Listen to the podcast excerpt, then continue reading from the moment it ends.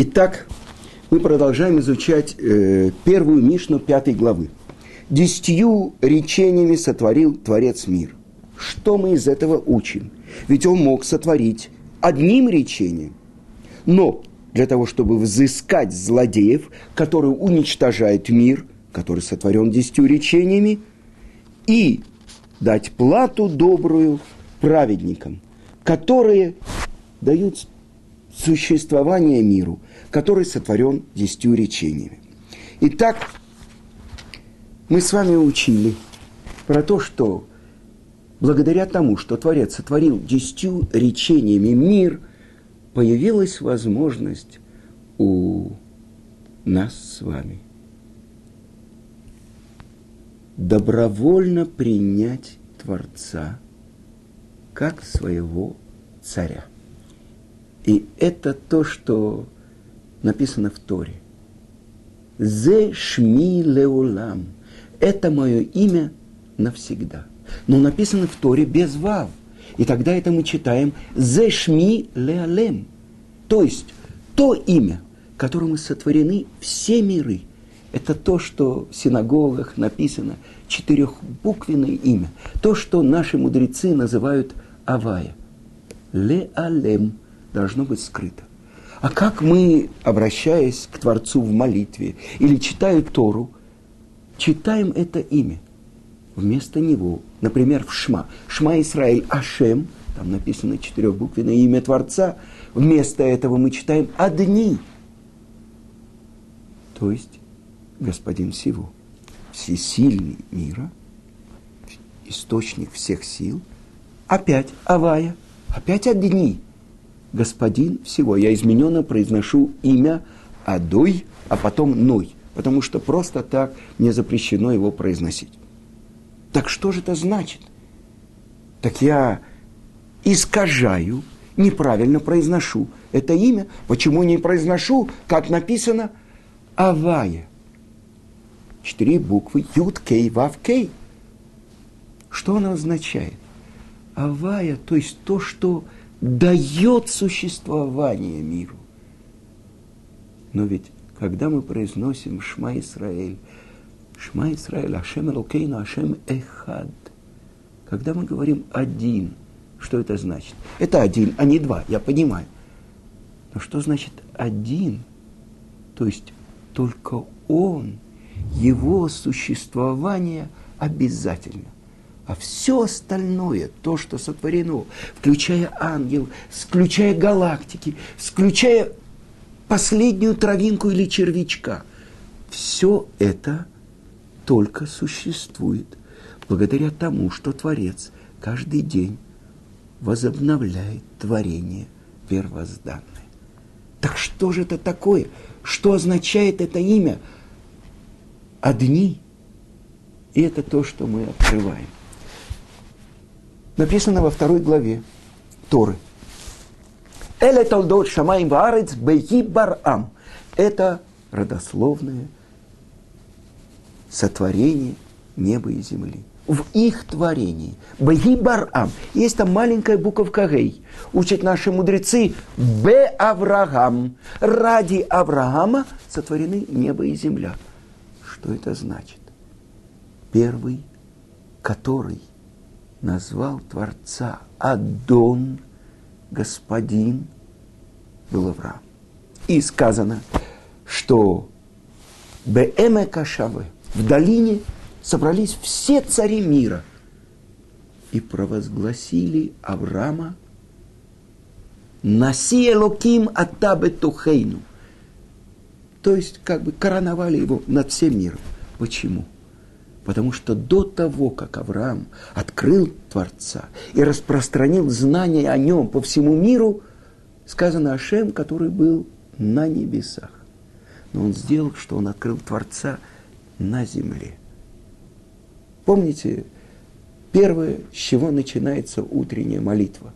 Адон Оилам Ашер Малах. Господин мира, который царствует. Бетерем коль яцир нивра, до того, как он сотворил все. царь мира до того, как он сотворил все. Но ведь только после сотворения мира он называется царь.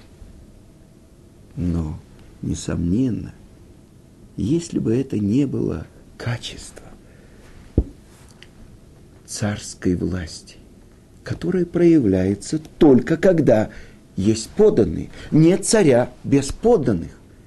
Это проявляется только когда есть подданные. И это он называется царем. Но это было все в источнике. И так написано в наших святых книгах, что ради того, чтобы проявилась слава Творца, это написано в Перке, вот, а коль Маша Барая Кадош Бараку Лобра О Эли Лихвадо, все, что он сотворил, только для проявления своей славы, почета. Что это? Царская власть. Через кого она проявляется? Через сотворенный мир, через дерево, через кролика. У них нет выбора. Он проявляется только через человека, у которого есть выбор бунтовать против Творца, не принимать его власть, либо добровольно принять на себя исполнение его воли. И через это проявляется слава Творца. И вот это то, что мы учим в нашей Мишне, чтобы взыскать со злодеев, которые уничтожают мир, который сотворен десятью речениями.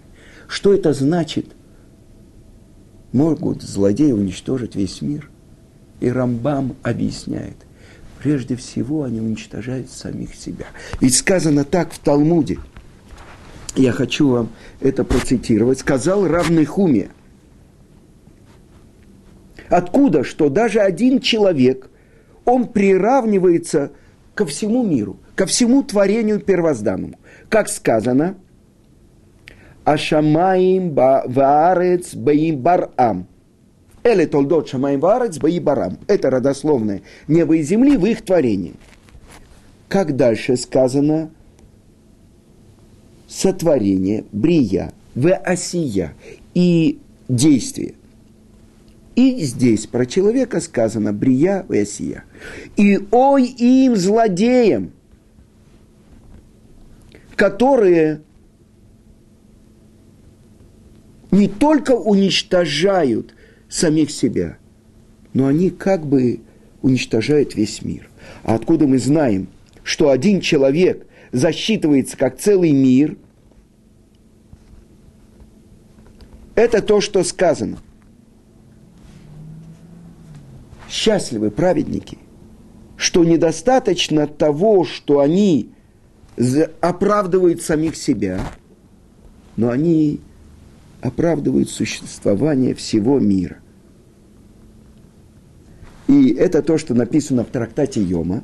Сказал Раби Лазар, даже ради одного праведника нужно было творить мир. Почему? Как сказано. И увидел всесильный свет, что он хорош. А что такое тов, китов? Это называется праведник. Почему? Потому что сказано «цадик китов». Один праведник оправдывает существование всего мира. Об этом мы будем учить в следующей Мишне, когда мы будем учить про Авраама Вину. Но это то, что открывается. Злодей, он уничтожает самого себя. И, в принципе, мы говорили, что семь заповедей, которые получили сыновья Ноха, чтобы мир мог существовать и 613 заповедей, которые получил еврейский народ, чтобы привести мир к цели. Я при, хочу привести вам мидраж. Когда наши мудрецы были в Риме, философы Рима задали им вопрос.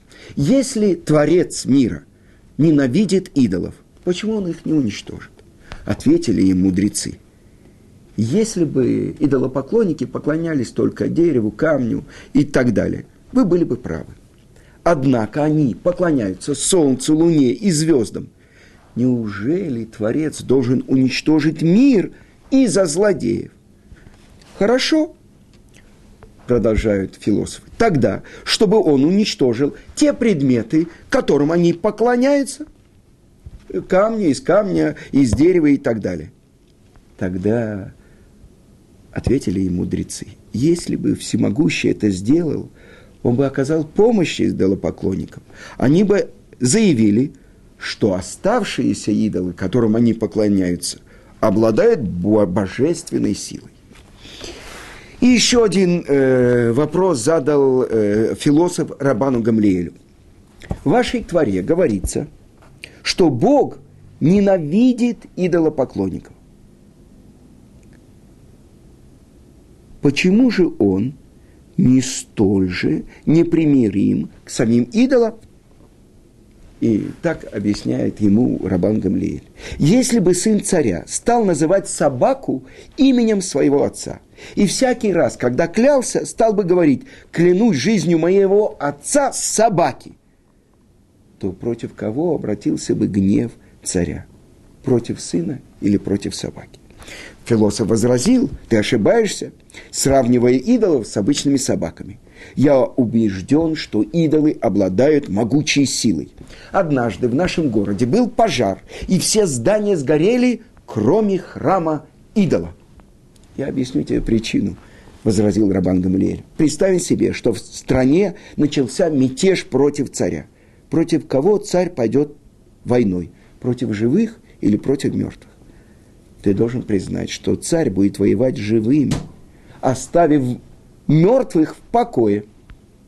Ашем потому не уничтожил ваш храм идолов, что ваши идолы мертвы. Итак, мы учим, что когда еврейский народ у горы Синай услышал первые две заповеди прямо от Творца, а остальные были переданы через Муше – потому что люди не могли просто вынести голос Творца. Но то, что открывается про злодеев, на самом деле сказано, что злодеи, они стоят над своими идолами, а праведники, Творец над ними. То есть на самом деле человек поклоняется самому себе. То есть он ставит себя вместо Творца – сказано так, что Творец говорит, я с гордецом не могу, не могу находиться в одном месте. Представьте себе трон, на который садится сын служанки, сын прислуги. И вдруг входит царь. Так вот это то, что главный выбор в руках человека. Воцарить того, кто сотворил весь этот мир, приняв его волю. Либо занять его трон и сказать – человек шагает как хозяин необъятной родины своей.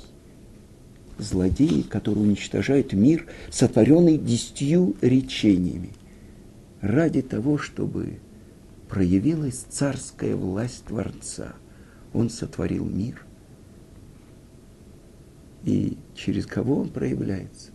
В конце благословения после Шма мы говорим, он всесильный а мы его народ.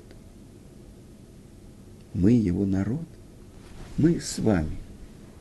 Те, кто живем сегодня в мире. От самого большого еврейского мудреца до самого последнего забулдыги. Через нас должна проявиться слава Творца, то есть его царская власть. Поэтому те, кто принимают на себя его волю, исполняют его волю, через них Творец проявляется в мире. Сказано так в трактате Баба Батра. В будущем праведники будут называться именем Творца. Что это значит? То, как я пишусь, так мое имя в тот день будет Ашем один и имя его едино. Как написано это имя Авая, так оно будет произноситься. Кем? Это то, что имя Творца как бы написано на праведниках, которые реализуют его волю, а злодеи, которые стирают его имя. Откуда? Прежде всего, самих себя. Они пишут там другие слова. Они крупными буквами пишут «Я царь мира». Но царству этого царя очень ограниченное время, 60 лет, 70 лет, а если в доблести 80 лет. А потом лопается этот мыльный пузырь. И тогда оказывается, что то, что они уничтожали, они уничтожили самих себя, свой мир. Сказано, не дана тара, только против дурного начала. Праведники, написано в Талмуде, когда приходит будущий мир, они видят свой ецарара, свое дурное начало, как огромную гору. И они плачут. Неужели мы преодолели вот это могучего врага, злодеи, которые приходят в будущий мир? Они видят маленькую паутинку. Неужели не могли мы дыхнуть и сбить эту паутинку? Не смогли. Это то, что объясняет Рамбам. Они уничтожают мир, потому что каждый человек – это целый мир.